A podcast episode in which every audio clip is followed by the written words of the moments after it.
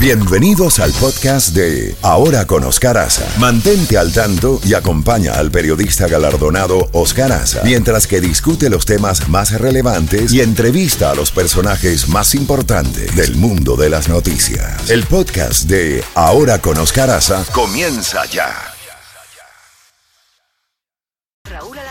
Z92, toda la música de los 80, 90 y más. La Z Mañana. Una mañana diferente. Ahora con Oscar Aza. Disfrútala en Z92. 8 y 6 minutos en la costa este de los Estados Unidos y ya tenemos en la línea telefónica al doctor Alberto Spectorowski, experto en relaciones internacionales y profesor de ciencia política en la Universidad de Tel Aviv en Israel. Doctor eh, Spectorowski, gracias por atender nuestra llamada. Hay versiones que pudieran interpretarse contradictorias por parte de la dirigencia de Hamas, del grupo terrorista, por parte del presidente Biden aquí en la Casa Blanca, de que ya se encuentran muy encaminadas unas negociaciones para eh, poner en libertad a los rehenes, a cambio de que cuando el primer ministro Netanyahu continúa diciendo que el objetivo de Israel es destruir totalmente al grupo terrorista Hamas. ¿Cómo se compaginan esas declaraciones? Bienvenido eh, nuevamente, adelante. Bueno, muy, muy interesante la pregunta, muy buena. Es decir, es, la pregunta que se hace todo el mundo acá, sin ninguna, o sea, sin ninguna clase de dudas. Eh, eh, porque las dos son las dos metas aparentemente son incompatibles. Una es recuperar los prisioneros o sea, perdón, recuperar los rehenes, ¿eh? y la otra es eh, terminar con el Hamas. Eh, las dos metas están incluidas como al unísono y lo que el gobierno de Israel menciona constantemente, menciona no, lo afirma totalmente, que la forma de liberar a los rehenes o de llegar a una negociación con los rehenes es cuando, es cuando la presión sobre el Hamas es sumamente intensa. ¿Y qué quiere decir sumamente intensa? Bueno, cuando las fuerzas israelíes están prácticamente acorralando a la dirigencia del Hamas y a sus, y a sus, eh, sus eh, terroristas. Esa, esa sería la, tesis del, del, gobierno de Israel. Eh, por otro lado, los familiares de, las, eh, de, los rehenes están haciendo una presión importantísima impresionante y, con justa razón desde el punto de vista de ellos. A ellos en estos momentos eh, eh, los familiares de los rehenes no les importa ni, que Israel gane, ni que jamás pierda, ni que no les importa absolutamente nada. Lo único que quieren, y con justa razón, porque son, este, digamos, familiares directos, es la liberación de los este, de, de, sus familiares. Ergo, eh, el gobierno de Israel está bajo una presión este, impresionante, muy difícil, muy difícil de poder resolver, porque lo que dicen los familiares, y es cierto que si, si la presión del ejército Israel se hace cada vez más fuerte, eh, es muy posible que también este, eh, eh, parte de los rehenes mueran en esas operaciones, ¿no? Es decir, ese, es el miedo, ese es el, terrible miedo del asunto. Este, de cualquier forma, aparentemente lo que toca ahora es una pequeña negociación que le viene bien al Hamas en la liberación de unos 50 rehenes este, a cambio de eh, no sé cuántos números de terroristas.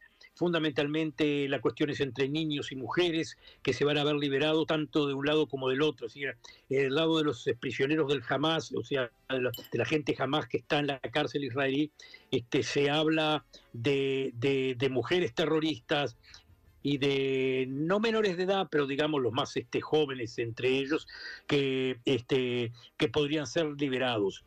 Eh, todo el mundo dice que esas, esas negociaciones están encaminadas, pero nuevamente eh, hay que ser muy desconfiado cuando uno está en negociaciones con el Hamas, tremendamente desconfiado. Otro teatro de operaciones, otro desafío es eh, Hezbollah en el sur del Líbano. Ya se han producido varias escaramuzas, como se habla en lenguaje militar. ¿Qué posibilidades hay? ¿Qué posibilidades hay de que potencialmente ese conflicto se amplíe a una guerra regional? Hay, muchas posibilidades, muchas posibilidades. Es decir, es algo que e, es un poco incontrolable. sabemos de que, eh, de que Hezbollah no quiere entrar en, eh, en el conflicto. Este, entiende Hezbollah el precio que tiene que pagar y el precio que tiene que pagar es un precio que lo va a pagar todo el Líbano. Este, eh, o sea que no, no, no está para eso. Yo creo que yo creo que también Irán le ha dado órdenes a Hezbollah de contenerse por ahora.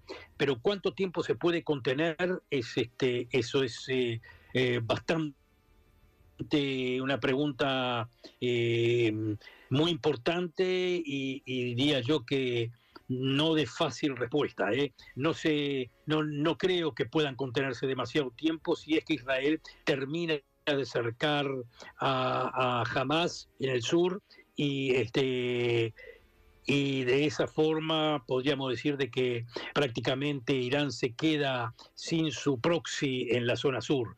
Entonces, muy probable que en ese momento este, se le dé la orden a, a Hezbollah de, aumentar la presión sobre Israel, que obviamente eso va a llevar a un eh, eso va a llevar a, una confrontación, ¿no?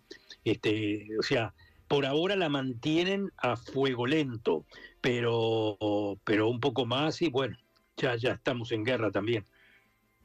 Doctor Spectorowski, una pregunta que revolotea por la cabeza hace días o hace semanas es la realidad que están viviendo los judíos en Rusia.